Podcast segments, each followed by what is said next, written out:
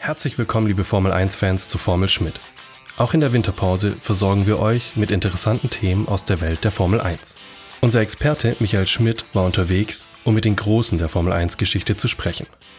Für diese Episode hat sich Michael Schmidt mit Gerhard Berger in seinem Büro in Tirol getroffen. Sie redeten über die brachialen 1400 PS-Motoren der damaligen Formel 1-Wagen und die damit verbundenen Herausforderungen an den Fahrer. Außerdem gab er Einblicke in seinen gemeinsamen Weg mit Ayrton Senna und erklärte, warum er für ihn der bisher beste Fahrer der Formel 1 war und wer ihm diesen Titel am ehesten streitig machen kann. Viel Spaß bei Michael Schmidt trifft Gerhard Berger.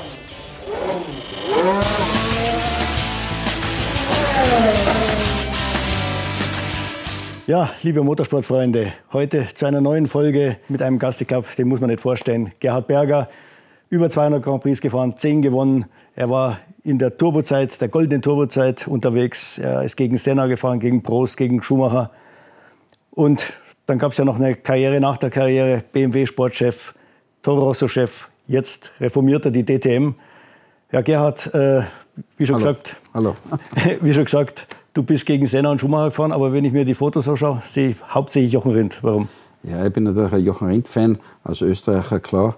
Aber Jochen Rindt hat halt schon äh, überhaupt diesen Motorsport in Österreich äh, populär gemacht, hat den äh, ähm, geprägt, zusammen mit dem Journalisten Heinz Brüller, waren die einfach das äh, Team in den 60er, 70er Jahre oder Ende 60er Jahre, die in Österreich eine Welle äh, bewegt haben, die bis zum heutigen Tag anhält. Es hat einen riesen Fanstock äh, produziert in Österreich. Und es ist bis, zu heute, bis heute so, dass Österreich in den maßgeblichen Motorsportkategorien auch maßgebliche Rollen spielt, egal ob es in der Formel 1 ist, mit dem Helmut, mit dem Toto, mit dem Niki, also äh, äh, mit dem Red Bull, der ja schon eine große Rolle mit beiden Teams in der Formel 1 spielt.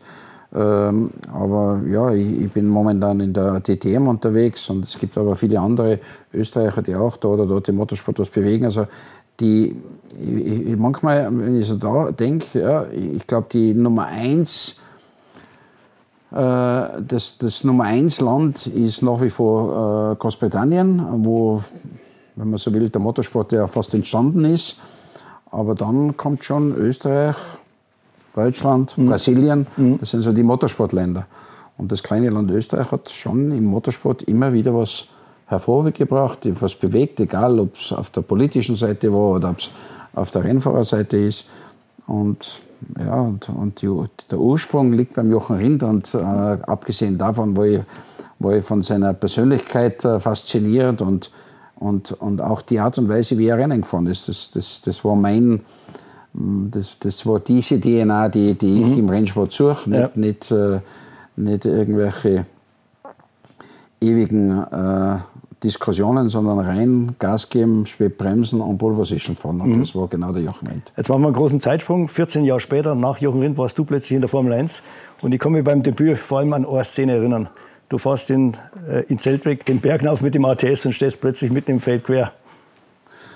Ja, die, die Szene war gar nicht so lustig, weil das war mein erstes Rennen, aber war ähm, auf einer Bodenwelle. Wir haben zu der Zeit ja nicht nachgedankt und 200 Kilo Sprit eingefüllt. Das heißt, das Auto war sehr schwer und hat gerade nach dem Start mit, mit doch ein bisschen weniger Luftdruck, also ist man am Start, äh, äh, so ist man an den Start gegangen, um eben dann äh, im späteren Verlauf des Rennens den idealen Luftdruck zu erreichen äh, haben die Autos einfach am Boden aufgesessen. Und vor allem auf dieser Bodenwelle äh, hat's dann, äh, hat dann das Auto aufgesessen und mir jetzt quergestellt und ich wäre bald, hätte bald einen Riesenabflug produziert, was als Konsequenz nicht nur gefährlich gewesen wäre, sondern Mitten wahrscheinlich auch Mhm, mitten ja. im Feld, wahrscheinlich auch bedeutet hätte, dass du beim ersten Rennen so einen schlechten Eindruck machst, dass du schon gleich wieder aus der Formel 1 draußen bist.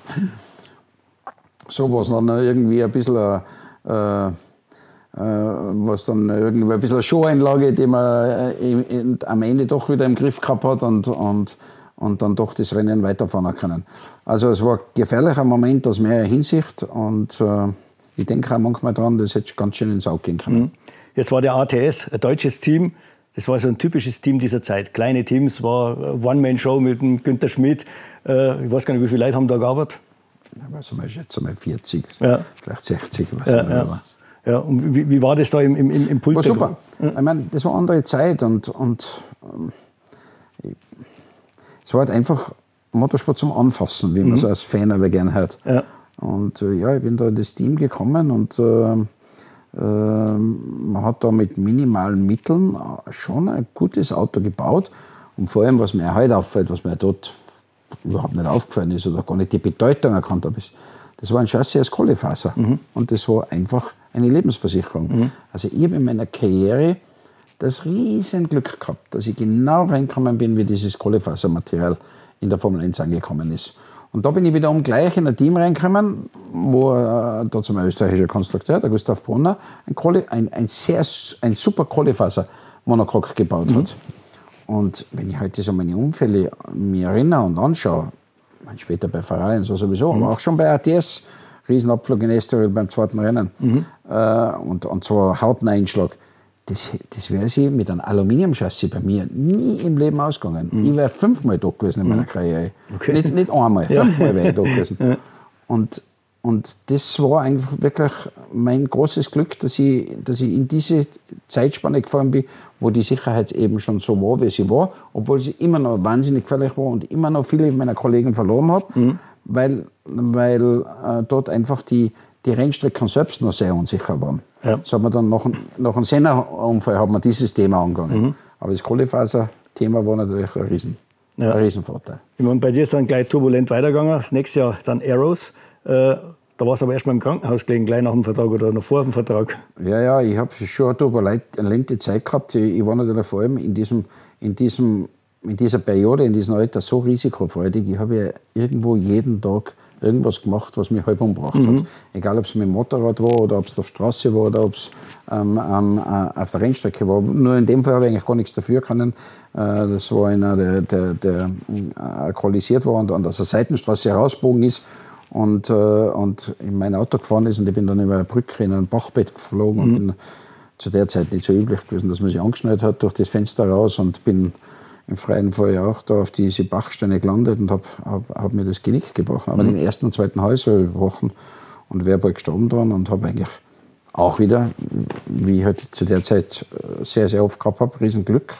Das Auto hinter mir war zufällig äh, äh Münchner äh, Hubschrauber-Notärzte mit Infusionen im Auto mhm. und mit allen möglichen Sachen im Auto die nur von der Autobahn runtergefahren sind und da auf dieser Bundesstraße ein Gasthaus gesucht haben zum Abendessen mhm. und, und genau hinter mir zum Fahren gekommen sind.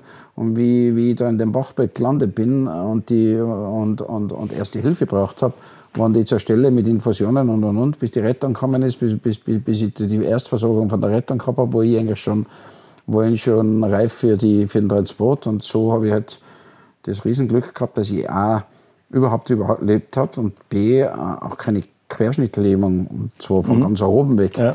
Äh, davon bekommen habe, weil die Bergung so gut war. Mhm. Und das war halt einfach wieder mal der liebe Gott, der den, die, die, die zwei Ärzte hinter mir noch geschickt ja. hat. Und trotzdem hast du den Vertrag bei Aeros gekriegt?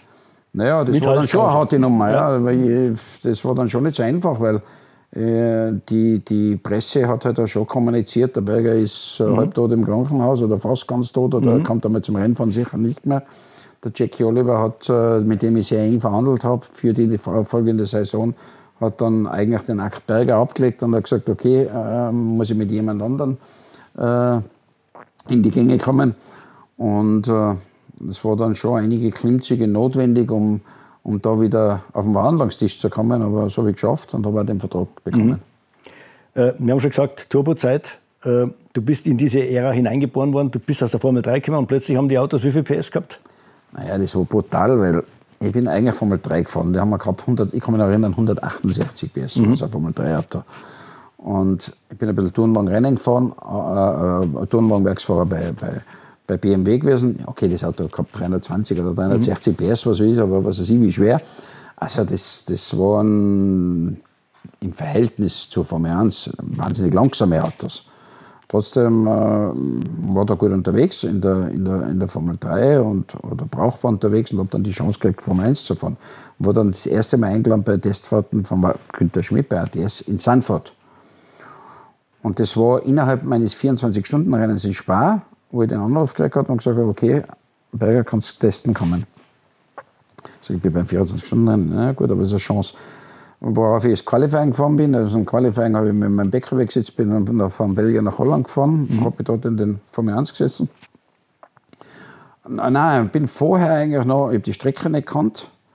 Das erste Mal von einem 168 PS Autos auf einen 800 oder 1000 mhm. oder, ja. oder 750, was immer die Leistung dort war, PS umgestiegen. Und äh, haben wir gedacht, nein, das wird jetzt schon schwierig genommen, weil dieser Umstieg alleine schon von der, von, von, von der Geschwindigkeit des Formel 1 Autos zu einer Strecke, die du gar nicht kennst, und das Ganze hast nur ein paar Runden Zeit, um einen ersten Eindruck zu hinterlassen, das wird jetzt irgendwie ein bisschen schwierig. Mhm. Worauf ich, der Günther Schmid, alle waren natürlich da, worauf ich hergegangen bin, bin in die erste Kurve gegangen, die Dazan-Kurve, die ist so, so ein bisschen versetzt zu der Stadtziel oder zu, der, zu den Boxen, mhm. zu den Boxenständen. Habe mir geschaut, wo da der Piquet bremst und habe mir den Punkt halt einfach gemerkt und habe gehört, wäre gut, wenn man einen guten Eindruck hinterlassen und bremst halt einfach auch mal an der ja. Stelle. Ja.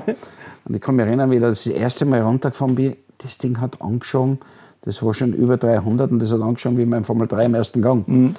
Also es war unglaublich. Und, und das Auto ist mit mir gefahren. Und bei der dritten Runde habe ich gedacht, na gut, jetzt habe ich eh nicht mehr so viele Runden Zeit. Bis mhm. ich, jetzt ist einmal besser, ich mache jetzt die Augen zu und oder schaue halt einfach, dass, du, dass ich den Bremsbock erwische, wo der Piquet auch bremst. Mhm. Das ist dann irgendwie ausgegangen. Ich bin irgendwie da um die Kurve gerutscht, bin dann in die Box gekommen. Der Günther Schmidt hat mir auf die Schulter geklopft und gesagt: Wow, du bremst aber spät. Und ich habe gesagt: Ja, ist normal. Jedenfalls, das war so der erste Eindruck, ja. den ich hinterlassen habe. dann war es auch schon wieder vorbei weil Kopfdichtung hat ein Problem gehabt und ich bin schon wieder, habe schon wieder ins Auto müssen, zurück zum Rennen nach Spa. Und das war halt so alles im Allen, wenn man sich das heute vorstellt. Heute hat man einen Kartsport, dann ja. ganz kontrolliert in die nächste Klasse, dann kannst du in die nächste, dann musst du, da muss einmal Superlizenzpunkte mit rein ins Konzept und dann muss man dorthin, damit man dort die Lizenzpunkte kriegt. Und, und dann geht es einmal los mit Simulator und, die, und Daten und mhm. Zeit. Und dann irgendwann sitzt man im Auto ah, das bin alles nicht ich. Mhm. ich, ich das war genau, das hat zu mir passt, das hat zu meiner Persönlichkeit passt, diese Art von mhm. Herangehensweise. Und äh, darum äh, glaube ich, habe ich das Glück gehabt, nicht früher unterwegs gewesen zu sein, aus sicherheitsthematischen Gründen, mhm. aber auch nicht später, weil diese ganze, diese ganze, ähm, äh, diese, diese ganze feine Abstimmung und, und, und Herangehensweise, so wie es heute läuft, nicht so, nicht so zu mir passt. Mhm. Ähm, du hast oft vom Ritt auf der Kanonenkugel gesprochen im Qualifying damals. Beim Benetton hast du dann dein, deine 1400 PS oder was gehabt. Wie, hast, wie oft hast du dich am Wochenende vorbereiten können auf diesen Ritt? Oder war das, bist du ins kalte Wasser? Das war so, das war ja. so maßgeschneidert für ja. mich. Also heute Heute geht es ja mit stundenlangen Diskussionen mit den Ingenieuren und da noch und da noch und da zeigen die Daten das und da zeigt man noch, da konnte man noch das. Dazu ist es ganz anders gegangen. Dazu hat es gegeben, erstens einmal die Qualifikationsrunden, die waren für sich schon Spannung. Mhm. Weil die Qualifikationsrunden, da hast du Qualifying-Reifen gekriegt, du hast eine Qualifying-Übersetzung gekriegt, du hast äh, ein Qualifying-Motor bekommen. Alleine das war schon so ein, ein, ein Monsterpaket. Mhm. Und das dann am Limit, auf Knopfdruck runterzuziehen, das war, war schwierig. Mhm. Und das Ganze auf, auf Strecken, wo Auslaufzonen, wo, wo, wo Auslaufzonen ja Fremdwort ja, waren. Weil ja. wenn ich heute noch am Red Bull Ring die alte Strecke hinten rausgehe und sehe, da sind die Bäume und daneben mhm. ist eine Leitplanke und daneben ist der, der Asphalt, und denkst du, das gibt es ja nicht. Da sind wir vom Ernst gefahren mhm. und wir haben gar nichts gemeint dabei. Aber interessant war schon, und, und, und wir haben jeden Tag Motto gewechselt. Zum mhm. Teil Vormittag und Nachmittag. Mhm. Weil dieser Qualifikationsmotor, der hat ja nur eine Runde auf maximaler Leistung gehalten. Mhm. Das heißt, Vormittag hast, äh, wenn du Vormittag gefahren bist, hast du ihn schonen müssen. Äh, da bist du dann gefahren mit einer Boosteinstellung, was ich was war, drei, dreieinhalb Bar, mhm. vielleicht einmal vier Bar. Äh, da sind irgendwie 800 oder 850 PS rausgegangen. Nachmittag, kann man mich so gut erinnern, sind die Ingenieure von BMW gekommen und haben das Turborad reingedreht. Du bist schon im Auto gesetzt, vorbereitet zum Rausfahren für die Qualifikationsrunde. Und das gewusst, jetzt kriegt das Ding bis zu 1400 PS. Und sie haben so ungefähr die Übersetzung berechnet. Sie haben Qualifikationsreifen raufgegeben. Und du hast gehabt eine andere Übersetzung wie in der Früh. Den Reifen, der extremen Grip gehabt hat. Und du hast auf einmal 1400 PS gehabt. Du bist nicht mehr mit 320 angekommen, sondern mit 350. Mhm. Dein Bremspunkt war nicht mehr an der Stelle, sondern woanders. Und du hast es nicht üben können. Du hast in dem ja. Moment hast du es mhm. irgendwie hinbringen müssen. Ja. Und Das war brutal schwierig. Aber es war so für einen Fahrer so ein riesen Challenge. Mhm. Es, ein, ein, Traum. Du hast einfach gewusst, wenn deine Runde gesitzt hat und du hast das gut gemacht und du hast wirklich den Arsch zusammengeklemmt, mhm. dann hast du gewusst, dass, du, dass das deine Leistung war, dass mhm. das dein Beitrag war.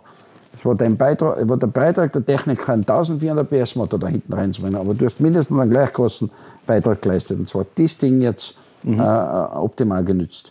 Und da ist auch zwischen einer guten und einer nicht so guten Runde äh, gleich einmal eine Sekunde Unterschied gewesen ja, oder ja. anderthalb. Mhm. Weil das Ansprechverhalten dieses, dieses Motors da zu ja so schlecht war. Du hast jetzt so viel Kompromiss geben müssen. Du hast wissen müssen, am Kurveneingang, wann gehst du aufs Gas, damit du am Kurvenausgang deinen, deinen Bauer hast.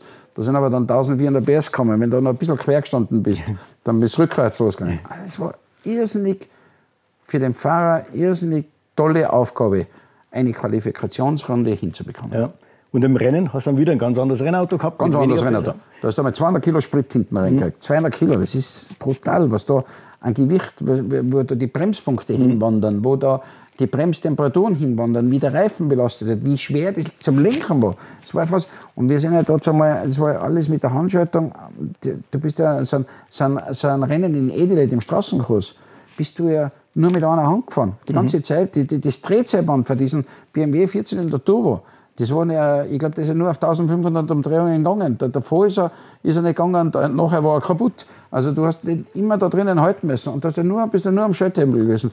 Und das Ganze ohne, ohne Servo, ohne auch Kuppeln. Du hast einfach bei so einem Rennen wie in Edelet wahrscheinlich 3.000, 4.000 Mal gekuppelt. Ja.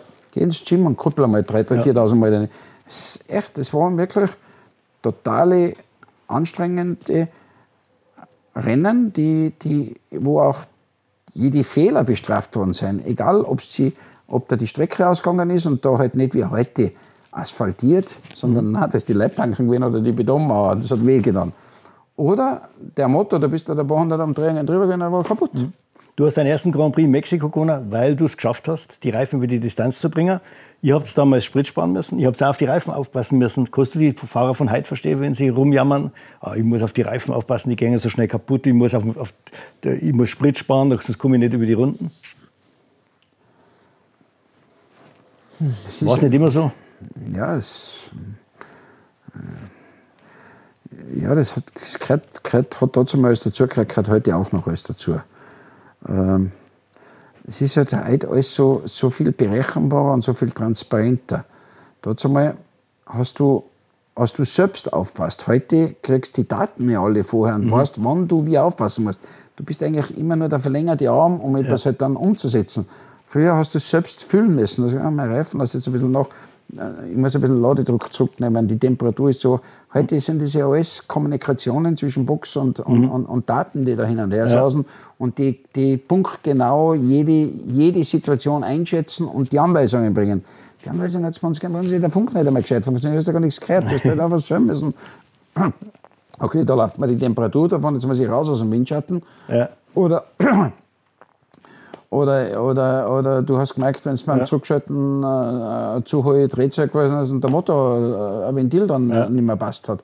Und wahrscheinlich regt es dich weniger auf, wenn du es selber machen musst, als wenn der einer sagt, spar Sprit. Dann fällt es dir viel mehr auf, dass du Sprit sparen musst. Ja, ja das ist eben, das ist genau das Thema. Ja. Wenn das Teil deines Arbeitspaketes ist, dann bist du damit involviert, beschäftigt. Und, und ich stelle mir es furchtbar vor, wenn man jetzt jemand sagt, du pass auf, äh, äh jetzt, äh, jetzt äh, fahr langsamer, weil, weil, weil weil äh, Reifen schonen und so weiter, natürlich ist das nicht unbedingt die Kernaufgabe von einem, von einem Rennfahrer langsamer zu fahren, aber das Paket war immer schon so. Mhm. Nur ist halt anders zu handeln gewesen. Dann sind 1989 die Sauger gekommen. War das dann ein Kulturschock nach den 1000, was weiß ich, PS runter auf? Am Anfang, glaube ich, haben die so um die 700 oder was gehabt.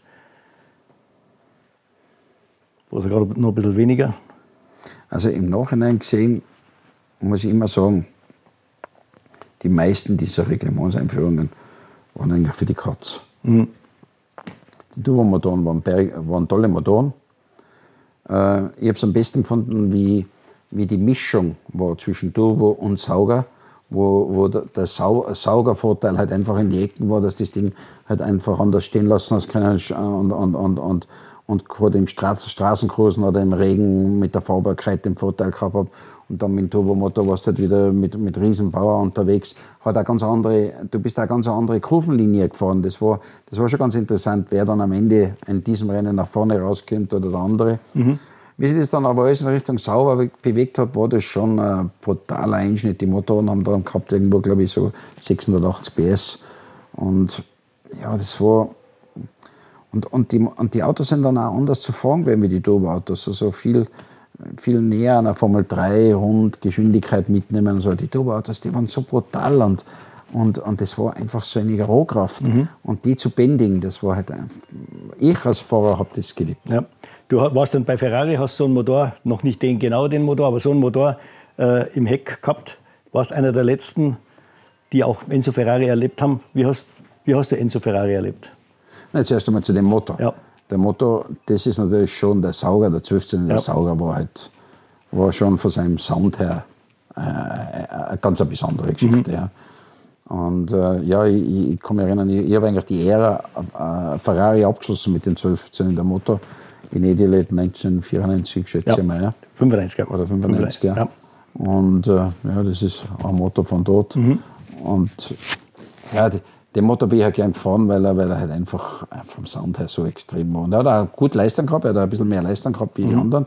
Aber er war natürlich als Gesamtpaket nicht so toll, weil er war schwer, lang und er hat mehr Sprit verbraucht. Das heißt, du hast schon gute Leistung gehabt, aber du hast halt mit dem Mehrgewicht am Start äh, und das Gewicht an der falschen Stelle, man den Reifen mehr beansprucht und so weiter.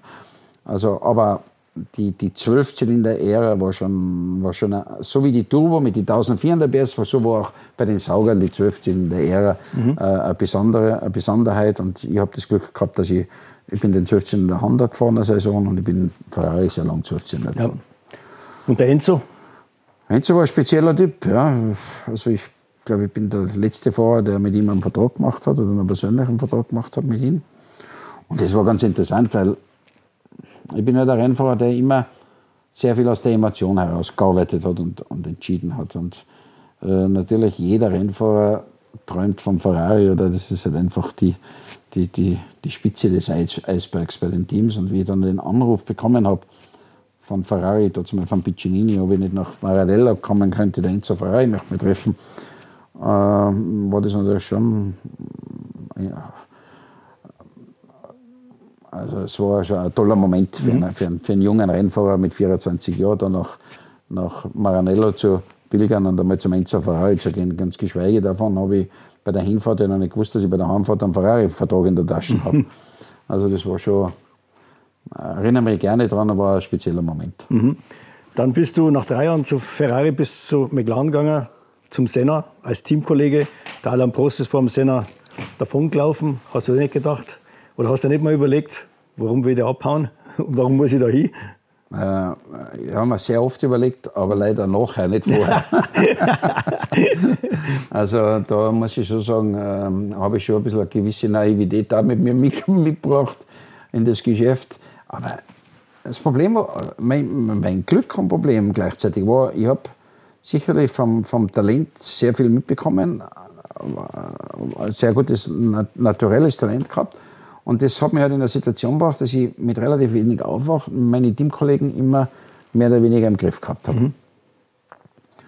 Und die Meisterprüfung war für mich da fast der Albaretto, weil der war Vize-Weltmeister, dazu mal gegen den Prost, mhm. verloren. Und ich habe mir, hab mir eigentlich nichts dabei gedacht, um, dass, ich, dass ich auch mit dem Senna zurechtkommen wäre auf der, äh, also nicht nur menschlich zurechtkommen wäre, sondern auch als Speed auf der Strecke. Und es war dann so, beim ersten Rennen bin ich nach Phoenix gereist und der Senna war ja doch schon so ein bisschen bekannt als der Regenkönig. Ja, und, und der erstes Training im Qualifying war Regen und ich bin auf Pole Position gestanden und Senna Zweiter. Und am nächsten Tag war es trocken, ich bin auf Pole Position gestanden und Senna Zweiter. Und ich denke, für mich, ja klar, mhm. das die nächste, die, der nächste Fahrer, der hat, der hat ein bisschen Kopfweh hat mit ja. mir. Und aber mm, das habe ich, das, das hab ich komplett falsch eingeschätzt. Er ist dann zurückgefahren nach Brasilien und hat mir nachdenken, was jetzt an dem Wochenende los war. Und dann war das Thema auch schon erledigt, weil äh, Senna war schon ein, ein besonderes Kaliber. Also da habe ich schon einen Fahrer vorgefunden, den, ich sage immer noch, bis jetzt ist der Beste, den es gegeben hat. Mhm. Äh, zumindest DDI einschätzen kann Wobei, ich sage mal, so ein Lewis Hamilton kommt ihm jetzt schon sehr, sehr neu. Ja. Also den schätze ich schon auch fahrisch auf einem ähnlichen Niveau ein. Mhm. Aber als du gesehen hast, was für Qualitäten der Senna hat, abgesehen, also außerhalb des Talents, was er ohnehin gehabt hat, wäre es da nicht einfach gewesen, ihn zu kopieren? Nein, den kannst du nicht kopieren. Das kannst du nicht. Du hast, hast deine eigene Persönlichkeit. Das ist ja bei mir schon, schon losgegangen. Ich kann mich erinnern, wie ich begonnen habe bei McLaren, hat mir der Ron Dennis gehalten und gesagt, Gerhard, du bist ein Diamant, die muss man gut noch schleifen. Mhm. Mhm. Ja. Sag ich, schau dir mal das Video an. Du fährst da über die Kürbs, du stehst da quer. Wenn du das, schau dir mal den Brust an, wie sauber der das da durchzieht. Ja? Du musst das so machen, das schont deine Reifen und und und. Nur, was daran Dennis nicht am Radar gehabt ist, das, das muss zu einer Persönlichkeit passen, das muss zu dem Naturell passen. mein Naturell war quer, mein Naturell war mhm. äh, vielleicht manchmal zu spät bremsen und, und, und es war einfach. Aber bei Ferrari war das so akzeptiert, weil am Ende des Tages hat man geschaut, was kommt in der Rundenzeit zum Schluss raus. Mhm. Der Ron Dennis wollte es noch toppen, indem die Perfektion noch, noch, noch, noch verbessert werden dazu kommt. Theoretisch wäre das auch noch die bessere Rundenzeit geworden. Was ist bei mir nicht, ja. war nicht ich. Ja. Ich habe mich aber versucht zu verbiegen und das, das war mein Fehler. Ich hätte eigentlich, ich hätte eigentlich gerade so weitermachen müssen wie immer. Und wem es auch so gegangen ist, ist so ein Keke Rosberg. Keke Rosberg war ja auch einer. Ja. ja der, der ist halt auch irgendwie äh, am liebsten quer gefahren. Äh, war aber schnell dabei und, und, und auch der ist da an, die, an, diesen, an diesen, diesen Versuch, alles zu perfektionieren, äh, äh, gescheitert. Bei McLaren gescheitert. Und ja, und, und, und darum, und das einerseits den Ron Dennis von der Seite, andererseits den Senna, der diese Perfektion zu seinem naturellen Speed auch noch gehabt hat, äh, war natürlich schon eine Aufgabe. Und dann bin ich aber relativ schnell auf den Punkt gewesen, ob ich, ob ich mich die anlege, ob ich, ob ich versuche zu sagen, oder ob ich, ob ich versuche, Themen abzugeben, sagen, okay, der Hand bevorteilt den Sender. Mhm. Oder, so wie es der Prost gemacht so hat. So der Prost hat. Ein Politik machen. Ja. Politik, genau. Oder ob ich, ob ich ob das Team. Und dann habe ich gedacht, nein, es ist eigentlich nicht fair, weil der Bursche ist einfach so gut. Mhm. Und kopieren kann ich ihn auch nicht, weil ich bin anders wie er. Aber ich muss meine eigenen Aufgaben so gut lösen wie möglich und, und so an ihn herankommen und nicht indem ich die Fehler woanders versuche zu suchen. Mhm. Lösen kann ich es sicher nur bei mir selbst. Und das habe ich dann auch so durchgezogen. Und das hat man auch beim Team geschätzt und das hat man auch beim, hat auch der Sender geschätzt, weil er, weil er natürlich schon in der, in der, in der Situation mit dem Prost sehr gekränkt war und, und weil, weil, weil, weil er gewusst hat, wenn er die Telemetrie angeschaut hat, er, hat einfach, er, ist halt einfach, äh, er ist einfach schneller gewesen. Ja. Und dann das ganze Thema Motor hin oder her, nein, es, es war, er ist einfach schneller mhm. gewesen. Und, und, und es, es war für ihn natürlich eine Wohltat, dann auf einen Teamkollegen zu treffen, der das Thema gar nicht einmal zur Diskussion gebracht hat, sondern der sich mit sich selbst beschäftigt hat und gesagt, wie kann ich, wie kann ich die Ecken perfekter fahren, um auch so schnell zu sein. Mhm. Und das Interessante, beim Zenner hat man immer geglaubt, dass er, dass er in die schnellen Kurven und so und, und Nein, überhaupt nicht. Schnellen Kurven würde ich, würde ich sagen, war ich meistens schneller. Nur der, die, die langsamen Kurven hat der die gleiche Perfektion gehabt. Der, der, hat, der hat in Spa, in den Hairpins, und in der, in der ersten Kurve da hat er die Zeit gemacht. Der hat sich nicht immer Rouge gemacht. Mhm. War Rouge voll oder nicht voll, war ihm wurscht. Er hat sich einfach auf die langsamen, auf die langsamen Kurven genauso äh, konzentriert und es hat ihm genauso Spaß gemacht, als wie er schnelle Kurven gut zu bewältigen. Der war einfach, er hat, er hat er hat gut Auto abgestimmt, aber er hat auch den Moment gemerkt, wann es Zeit ist, das Auto zu ignorieren und zu sagen, ich muss jetzt den besten Kompromiss hinbringen für die Rundenzeit, für die Pole Position. Mhm. Also ab einem gewissen Moment hat er sich umgestellt und hat die, die Schwächen des Autos überfahren. Und das hat kaum einer so kennen mehr. Ja? Äh, ein, ein Schalter umlegen von besser abstimmen, noch besser machen, noch besser machen. Okay, jetzt geht die Zeit aus, jetzt muss ich Jetzt muss ich bei mir selbst, ähm, das, muss ich mit mir selbst das Thema handeln. Jetzt muss ich, jetzt muss ich das, äh, die, die, die Schwachstellen des Autos einfach äh, kompensieren durch meine Leistung. Mhm. Und das hat Pole Position, Pole Position, Pole Position bedeutet. Weil du bist ja eigentlich mit alle gut ausgekommen, ob es jetzt deine Teamkollegen oder Gegner waren. Hast du verstanden, warum es gerade in dieser Zeit Senna Prost, Senna Menzel, Menzel Prost, Piquet Menzel, Piquet Senna, warum es zwischen den vier da so kracht hat, als Außenstehender jetzt, also, oder mehr als Außenstehender, da war es ja mittendrin. Erstens einmal hat das System dazu mal das noch erlaubt, auch so, so Auseinandersetzungen außerhalb des, des, des, des Autos zu dulden. Es ist ja dann die Zeit gekommen, wo mehr und mehr Journalisten äh, auf die Rennstrecke gekommen sind, wo alles noch viel transparenter geworden sind, wo jede, jedes Thema noch viel größer äh, in, den, in den Medien stattgefunden hat. Und dann sind die Hersteller dazu gekommen, wo jeder gesagt hat, das passt zu meinem Image, das passt nicht zu meinem Image, so stelle ich mir einen Fahrer vor. Das ist so weit gegangen, bis dann halt die Fahrer gekommen sind bei, mit Anzug und mit Krawatte und, und weil das halt einfach zu der Marke gepasst hat. Und, und, und irgendwann hat man in der Szene ein bisschen diese, das verloren, dieses, dieses Ecken und Kanten und, und ja, wo man sich ja einmal äh, beim Kragen gehabt hat. Ja. Man, erinnern wir uns an den Menzel mit Senna oder Senna mhm. Schumacher in Hockenheim. Das kann man sich heute fast nicht mehr vorstellen, ja. dass das passiert. Mhm. Und ja, und, und so ist halt die ganze Szene für meinen Geschmack halt ziemlich flach geworden. Es, gibt Rennaferien, wenn, wenn man wenn man früher, wenn ich gesagt habe, geht das jetzt voll oder geht das nicht voll, scheiße, wenn es nicht voll geht, keine Rennerferie, mhm. bedeutet das äh, gebrochene Beine. Mhm. Heute ist der Asphalt und dann. Oder früher, wenn du, wenn du irgendwo mit einer Problem gehabt hast, hast du das einmal hinter der Box ausgemacht. Ja. ja. Oder, oder du hast auch einmal in der Öffentlichkeit das oder so, oder so gesagt, ohne dass du am nächsten Tag irgendein Team gehabt hast, das die, das die dafür zum Rapport nach äh, was weiß ich wohin gebracht hat. Mhm. Es hat aber auch ein, ein, ein, es ist auch so, dass heute die, die FIA selbst eine Position einnimmt, die, die sowas nicht duldet. Sagt, das ist sportlich, das ist nicht mhm. sportlich. Äh, das ist, mag schon alles richtig sein. Sicherheit muss vorgehen, mag alles richtig sein, mag alles in diese Zeit passen mir hat das, die Szene dort mal besser gefallen. Für uns alle ein einschneidendes Erlebnis war Imola 1994. Was ist bei dir da hängen geblieben? Naja, das Wesentliche, was dabei hängen geblieben ist, ist eigentlich genau das Gegenteil von dem, was ich jetzt gesagt habe. Mhm. Weil erst nach 1994 habe ich wirklich versucht, diese Rennstrecken einmal anzuschauen und zu bewerten und zu sagen, wo sind denn die gefährlichen Stellen. Und jetzt werden diese Stellen einfach aufgeräumt. Mhm.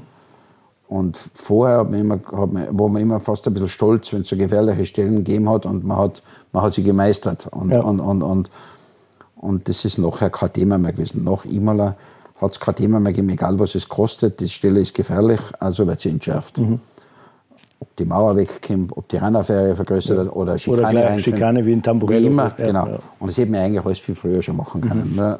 Das war ein Erwachen von allen. Mhm. Und starker Präsident, der, der, der Max Mosley, der dazu mal einfach gesagt hat, so, und das, äh, mhm. das ist jetzt Ende dieser Ära, wo wir wissen, dass es gefährlich ist und nichts machen. Mhm. Wie brutal war dieser Monat, wo ja dann, also Imola mit zwei tote Rennfahrer, dann kam Wendlinger, dann der Lamy-Testunfall, dann, ich glaube, äh, äh, Montermini in, in Barcelona, da ist ja alle drei Tage irgendwas passiert. Wie schwer war das als Rennfahrer da durch die Zeit zu fahren? Ja, als Rennfahrer äh, hat man irgendwie so einen Selbstschutz. Mhm. Natürlich geht es da unter die Haut. Natürlich äh, äh, beschäftigst du dich damit und schaust, ob du irgendwann einen Beitrag leisten kannst, um das, um das äh, äh vielleicht in Zukunft äh, zu verhindern. Aber am Ende des Tages äh, haben immer das Gefühl, selbst kann es da eigentlich nicht passieren, weil du es selbst vielleicht anders machen würdest. Und irgendwie blendest du es dann relativ schnell aus und sitzt wieder ins Auto und fährst wieder weiter. Ja.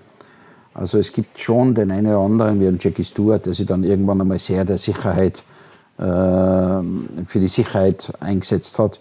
Ähm, auch der Senna war, war derjenige, der, der versucht hat zu der Zeit, diese, diese Thematik Sicherheit mehr in den Vordergrund mhm. zu bringen.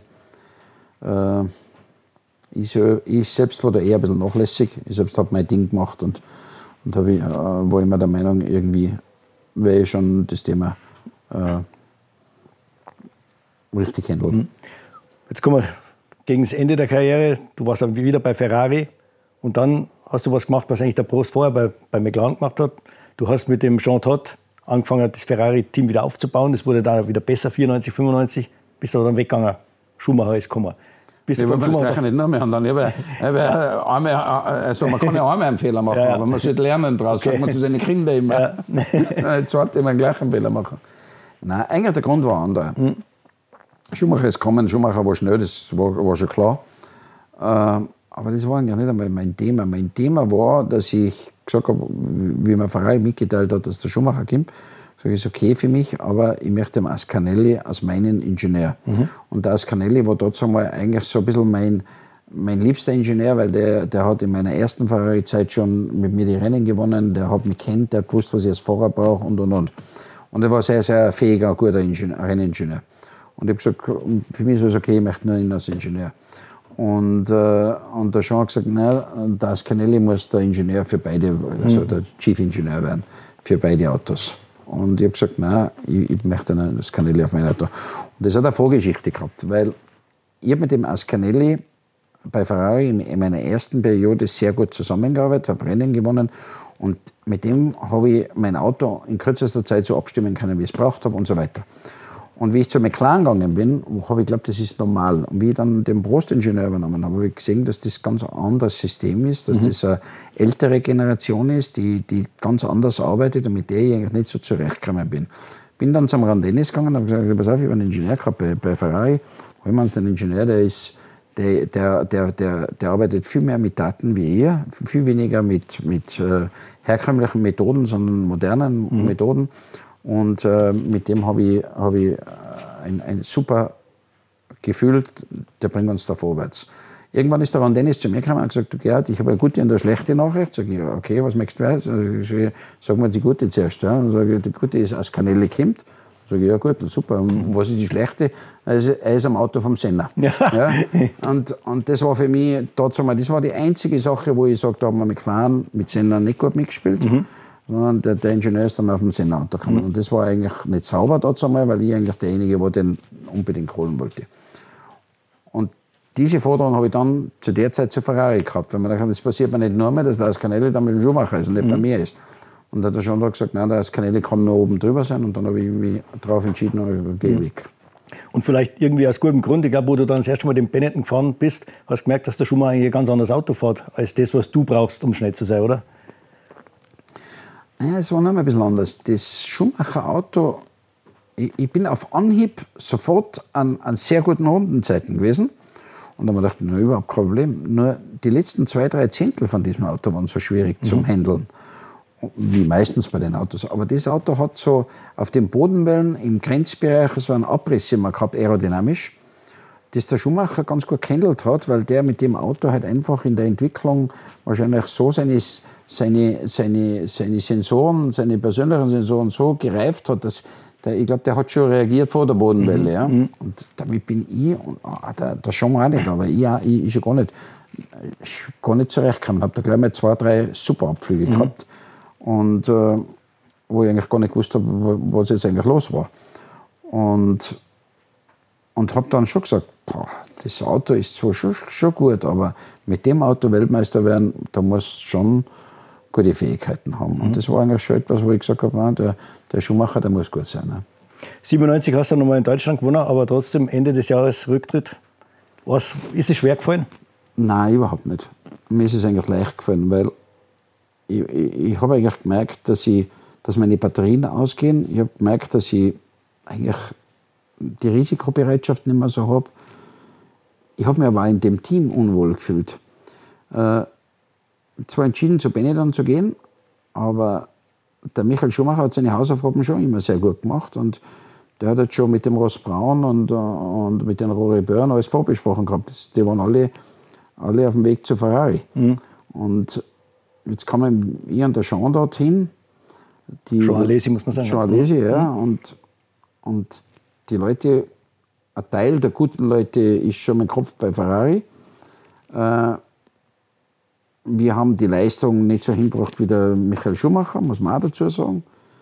Ich war am Ende meiner Karriere. Ich habe äh, im Gegensatz zu früher, wo ich eingestiegen bin, was mir völlig wurscht war, ob ich überhaupt einen Spiegel drauf habe oder, oder ob ich mit den Pedale zurechtkomme, sondern habe den ganzen Tag am Pedale rumbastelt, am Spiegel rumbastelt, statt, statt Gas geben und spät bremsen. Also, da, da, da hat einfach dann das ganze Paket hat nicht mehr gepasst. Mhm. Und das Ganze in, in, mit dem Flavio noch dazu, wo wir ständig im Clinch gelegen sind, ich, ich und der Jean.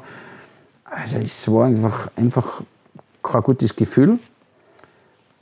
Und, und, und, und ich habe eigentlich gewusst, es liegt ein Teil bei mir und darum ist der richtige Zeitpunkt, und das Alter war ja auch so mit 37 Jahren, mhm. das ist eigentlich der richtige Zeitpunkt aufzuhören. Du hast dann zum Schluss den Sport von der anderen Seite kennengelernt, als Rennleiter, als Teamchef, heute als... Nein, da habe ich, da habe ich vielleicht eine ganz gute, ja. gute, gute, gute Story. Ich weiß nicht, ob wir die sagen können. ja, ja, bei uns kann man alles sagen. Ja, das ist, müssen wir dann noch entscheiden. ja, ja. Aber, aber, die passt eben ganz gut. Ja. ja. Äh, frag mich, äh, mit, mit der Hockenheim-Geschichte. Ja. Also, das war ja ein emotionaler Sieg, kann man sagen. Ja, ja es war ein emotionaler Sieg, keine Frage. Vor allem mhm. hat er eine schwierige, schwierige Vorgeschichte. Mhm. Also ich habe eine Kieferhöhleninfektion. Äh, kann mich erinnern, wir waren gerade in New York, wo das losgegangen ist. Genau, zwei Jahre mitgeschleppt ja. und äh, bis ich eigentlich dann irgendwann, bis ich dann irgendwann einmal Arzt draufgekommen ist, dass ich so eine Siedbeinentzündung da rum gehabt und das die, die Ursache war mhm. für diese Kieferhöhlen. Aber jedenfalls habe ich da eine Kieferhöhlenoperation äh, äh, gehabt und bin zwei Rennen ausgefallen. Äh, der Alexander Wutz hat in der Zwischenzeit, äh, in der Zwischenzeit äh, meinen Platz übernommen. Und äh, es ist dann nochmal ein drittes Rennen äh, ausgefallen, weil ein paar Tage vor, vor, dem, vor der Wiederkehr äh, zum dritten Rennen mein Vater verunglückt ist. Mhm. Und äh, wie ich dann in Hockenheim war, hat sich die Freude eigentlich in Grenzen gehalten. Jeder hat so ein bisschen ein Chinese Smile drauf gehabt. So, jeder hat sich gefreut, dass ich da bin, aber eigentlich hat man keiner zutraut, unter den Bedingungen mhm. jetzt irgendwas hinzubekommen. Jedenfalls äh, war das für mich und, und auch für alle eigentlich äh, einfach mal wieder ein Beweis, wie, wie sehr viel, dass man mental, wenn man sich mental äh, auf etwas festbeißt, wie, wie viel das man bewegen kann. Mhm. Also ich habe gewusst, man denkt so, und jetzt sage ich genau das Gegenteil, dass egal in welcher Situation das man ist, das kann man, kann man alles wegstecken, Pole Position, schnellste Runde, statt Zielsieg, wir ja alles. Und äh, interessant war halt, der Flavio hat schon immer den Sean sehr hart und sehr kritisch vom Anfang der Saison immer wieder, immer wieder behandelt, und, behandelt ja. und unter Druck gesetzt mhm. und immer wieder eigentlich versucht, ihn irgendwie rauszubringen. Mhm. Also ja, zum Teil unfair, mir war es egal, weil ich war Teamkollege. Mhm. Äh, ich auf meine eigenen Sachen geschaut, wobei ich den schon gerne mengen habe und wir waren lange Teamkollegen und haben auch in der letzten Konsequenz auch in Schutz genommen. Jedenfalls war mir aber nie klar, warum er so, so hart war mit ihm. Wie dann meine Geschichte angefangen habe mit, äh, mit meiner Kieferhöhlen. Auf einmal hat das Thema gedreht zu mir und, mhm. der, Jean hat, und der Flavio hat mir eigentlich immer nur erklärt, warum ich eigentlich nicht zurückkommen soll. Und das war im Hintergrund auch das Schwierige in der ganzen Situation. Wie, wie ich im Krankenhaus gelegen bin, mir hat kein Mensch vom Team angerufen. Nachher sind die Teammitglieder gekommen, wie der, wie der äh, äh Jean Wildebart, oder, die haben sich entschuldigt und gesagt, der Flavio hat gesagt, mhm. wir, wir dürfen keinen Kontakt haben mit dir. Und ich habe eigentlich nie verstanden, was das eigentlich alles soll.